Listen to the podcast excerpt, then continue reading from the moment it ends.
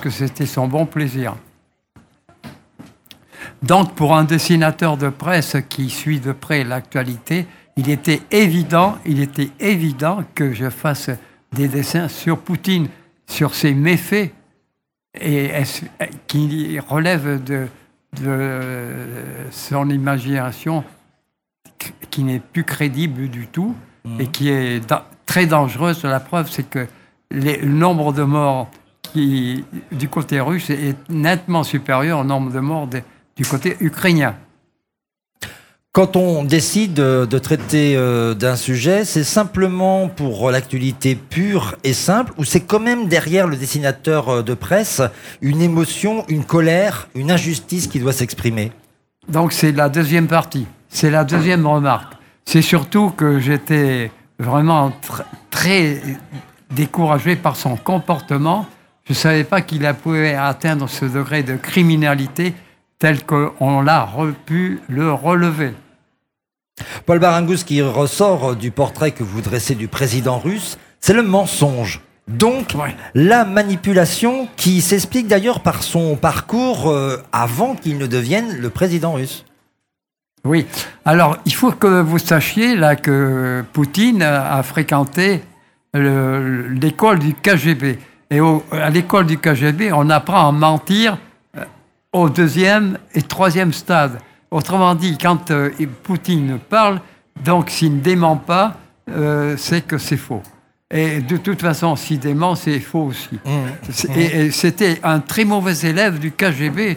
La preuve, c'est que ses, ses collègues de l'école des, KGB euh, trouvaient qu'il ne, il ne pensait pas du tout aux conséquences des décisions qu'il prenait. Alors, quand il a déclaré que la, guerre en Ukraine, parce que c'est une guerre, hein, ce n'est pas simplement quelque chose de spécial. Quand il a déclaré la guerre à, l'Ukraine, il pensait que ça serait réglé en une semaine. Et maintenant, on est à plusieurs mois, je ne vais pas compter encore, mais six mois, sept mois. Mmh. Et ça, alors qu'on pensait, que ça serait, alors qu'on pensait que ce serait beaucoup plus court. Je crois qu'il est fou. Hum. Euh, finalement, pour euh, parler de Poutine, alors c'est vrai que vous avez dû puiser sur euh, un certain nombre de, recherches pour cette affirmation, c'est que finalement, même quand il était au KGB, il prenait de mauvaises décisions qu'on lui faisait remarquer. Finalement, il peut prendre de mauvaises décisions, il s'en moque, il persiste et signe Voilà, c'est exactement ça.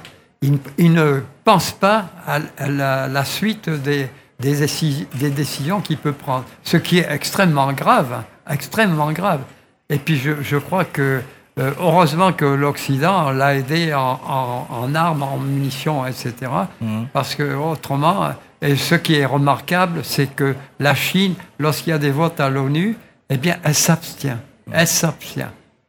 Poutine, euh, le Coravinus de l'Europe, euh, vous pensez qu'il est très dangereux, justement, ce président russe, pour ce qui a construit l'Europe et qui nous protège? Oui, mais son intention, c'est de disloquer l'Europe. Son intention première, c'est de disloquer l'Europe et de faire en sorte que les anciens euh, pays qui constituaient le glacis de l'URSS redeviennent russes. Alors aujourd'hui, on apprend qu'il a, il a russifié par décret euh, les régions qui sont occupées par l'armée russe. Autrement dit, des Ukrainiens qui, qui font des percées dans ces régions-là sont considérés comme des agresseurs de la Russie. C'est quand même inouï comme raisonnement. Mais je pense qu'il il, sait très bien que ce qu'il fait est, lamentable, mais il persiste et signe dans sa connerie. Oui, parce qu'on a envie de croire quand même qu'il est intelligent, le président Poutine. Oui. Il y en a, je veux dire, ce, il faut que vous sachiez que là, en Russie, il y a une télévision indépendante qui n'existe pas. C'est la télévision, la radio d'État. Mmh, mmh. Donc, comme ils ont appris au KGB à mentir, la radio ment. Et en plus, les, Russes qui n'ont pas de moyens de contrôler ce qui est dit acceptent euh, ou pensent que c'est la vérité. Ce mmh. C'est pas du tout la vérité. Paul Barangou, c'est un livre qui retrace page après page le déroulement de la guerre euh, en Ukraine. Vous vous appuyez notamment sur des mots et des propos. Euh, on peut notamment rappeler ce que Poutine disait pour justifier son invasion d'un pays qui, qui revendique son indépendance et exprime sa volonté de rejoindre l'Union européenne et d'être intégré dans l'ONU. C'était de dénazifier l'Ukraine. C'était le prétexte. ce qui est triste, c'est que lui, il parle de on va dénazifier l'Ukraine, mais il s'inspire de la façon dont Hitler s'est comporté avant, avant 40 en ce qui concerne les Sudètes, etc. Il envahit les Sudètes et puis après il dit je les rattache à l'Allemagne. Lui, il fait pareil. Je, envahis des parties de l'Ukraine et je les rattache à la Russie. Ce qui est inadmissible. C'est internationalement pas admis. Admis. Vladimir Poutine a pris la parole euh, ce vendredi 30 euh, septembre lors d'une cérémonie à Moscou. C'est l'annexion de quatre régions ukrainiennes qui a été actée. D'après vous, euh, Paul Baringou, en organisant des référendums qui ont cependant été dénoncés par la communauté internationale, est-ce que le président Poutine est en train de dire au monde, je ne suis pas un despote, le peuple s'est exprimé Oui, c'est ça. Mais ce sont des, des référendums bidons.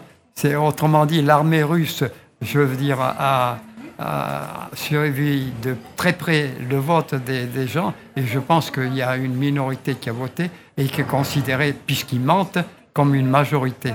Dans ce référendum, sont, d'un point de vue euh, du droit international, illégal.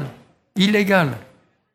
Mm. On, nage en plein despotisme. Mm. Alors, vous savez, c'est un dictateur, mais il faut bien savoir, il est doublé d'un dictateur. Comment expliquer euh, la posture de Poutine qui ne veut rien céder, quitte à susciter contre lui une union quasi internationale? Oui, alors la position de Poutine, il, est entouré de, gens qui sont des ultras, des ultras russes, qui veulent, des nationalistes ultras et qui veulent absolument continuer la guerre, continuer la guerre. Et pour cela, il, Poutine, euh, je veux dire, risque d'être dépassé s'il est, s'il est mis sur la touche. Mmh. Parce qu'il y a des faucons qui sont encore plus dangereux que Poutine. Vous, pensez, vous pensez, qu'il y a des gens encore plus dangereux que, que Poutine, qui est déjà dangereux lui-même? Oui, oui. Oui, oui, c'est C'est pas rassurant ce que, ce que vous ah nous dites. Pas euh. rassurant. Il, veut, il veut que disloquer le monde occidental. Mmh. Et il veut qu'il y ait dans, dans, le monde entier une, un appel aux, dictateurs pour qu'ils s'unissent contre les autres, contre les dictateurs, contre les autres pays démocrates. Alors je vous dis, comme je l'ai dit il y a quelques minutes, je veux dire, le comportement de la Chine n'est pas favorable du tout. Mmh. Du tout. Qui s'abstient d'ailleurs souvent, hein, qui ne prend pas parti au niveau de la Chine. Donc on, la se Chine s'est abstenue, mmh. alors que la, Russie a voté contre hein, en fonction de son, mmh ce son droit de veto. Alors c'est aussi dans votre livre euh, un livre qui, euh, dont les dessins dénoncent les viols commis par euh, des soldats russes. L'ONU confirmait d'ailleurs début juin 2022 un premier décompte de 124 viols en Ukraine, dont la moitié sur des enfants. Oui, ah, ça ne m'étonne pas. Donc il, a, il a deux filles, hein. Poutine a deux filles, et je pense qu'elles doivent doivent lui faire remarquer que ces viols sont intolérables. Ce sont des filles. Elles savent ce que c'est que, que euh, les femmes qui, ont, qui souffrent de ces viols. Mais il s'en fout. Il est, il est, il est omnipuissant, omniprésent, etc. C'est le père, alors il a un avantage considérable sur ses filles. Qui, qui D'abord, je me demande si vis-à-vis des filles, il doit les considérer comme des, des sous-hommes sous-humains. Alors il y a eu cette guerre euh, en Ukraine euh, qui a commencé, qui continue, qui continue, qui continue, et la dernière campagne présidentielle en France est invitée dans cette guerre. Vous la dessinez dans votre livre. Je crois que, étant donné qu'il a russifié les, les, quatre régions de l'Ukraine à l'est, je veux dire, euh, il, il a toute chance d'être critiqué même en Russie. Et d'autant plus, ce qu'il faut remarquer, c'est que les, réservistes s'expatrient et rejoignent, quand ils le peuvent, les pays limitrophes de la Russie. Alors ça, c'est grave pour lui parce que ça fait boule de neige et que les femmes et les, les mères de ces, réservistes doivent, je crois, obligatoirement apporter de la critique véhémente vis-à-vis de, de Poutine. Alors- je crois qu'on est à un tournant. Je crois qu'il est cinglé d'avoir fait appel à des, à des réservistes.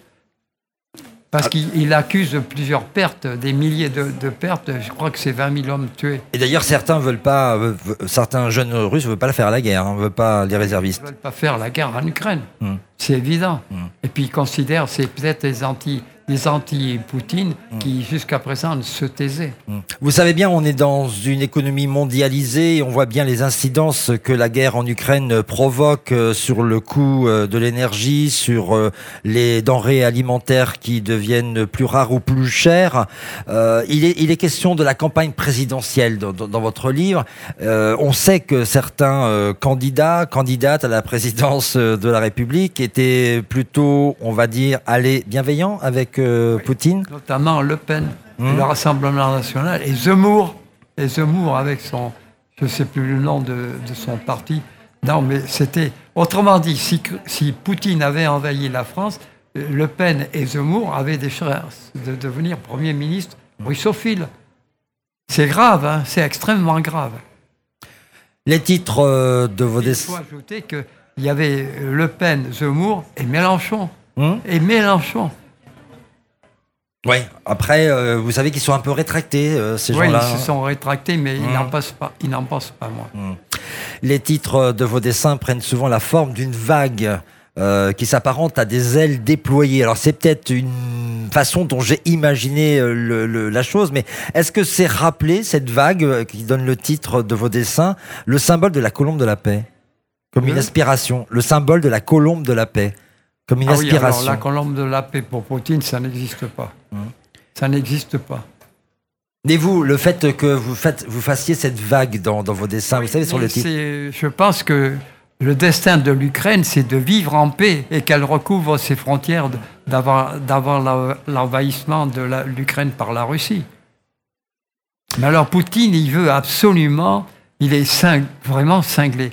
Et il fait, il, dans son crâne, il pense euh, aux, aux empires tsaristes, aux empires communistes, pour faire en sorte que les possessions de la Russie recouvrent la Russie ancienne. Vous pensez que c'est Ah. le président le plus cinglé euh, de la Russie? Parce qu'il y a eu d'autres présidents qui l'ont précédé. Alors, à, part- un moment, on appelait l'URSS d'ailleurs. Mais un des plus cinglés. Hum, Un des plus cinglés. Moi, je l'appelle Poutine le cruel.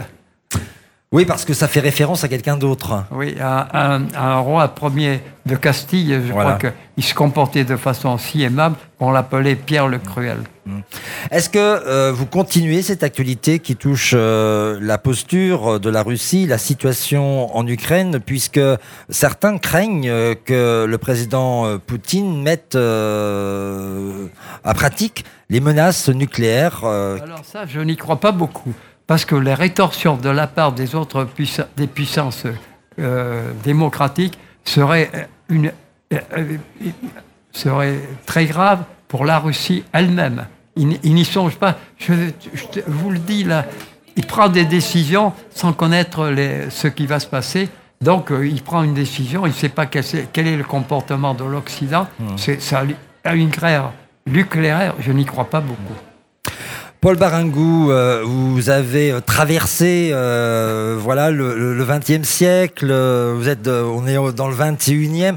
Euh, avec le, recul du, regard du dessinateur de presse que vous êtes, comment vous voyez les choses évoluer? Est-ce que vous êtes inquiet? Est-ce que vous dites bon, c'était pire avant? Comment on peut se rassurer? Parce qu'on voit bien qu'il y a dans, dans l'inconscient, même, je dirais même quelquefois dans le conscient euh, collectif, des craintes, des peurs euh, qui euh, mettent des tensions. Comment vous voyez l'évolution des choses? Euh, je ne crois pas que Le Pen, par exemple, sera président de la République, bien, qu'en Italie, en Italie, il y a eu un vote en faveur de Meloni, qui est, qui est une Premier ministre d'extrême droite et mussolinienne. Mussolinienne, elle vient d'un parti fasciste italien. Donc j'- j'espère qu'en France, on évitera ça. D'où un dessin du canard enchaîné qui, dit, qui fait dire à, Le Pen elle a été meilleure que moi, c'est un comble. Mmh. Une dernière question, Paul Barangou. Il y a tout juste un an, en octobre 2021, vous avez reçu une distinction lors du 40e Salon international de la caricature, du dessin de presse et d'humour qui s'est déroulé à Saint-Just-le-Martel, c'est près de Limoges. Qu'est-ce qui, d'après vous, Paul Barangou, illustre un dessin de presse réussi?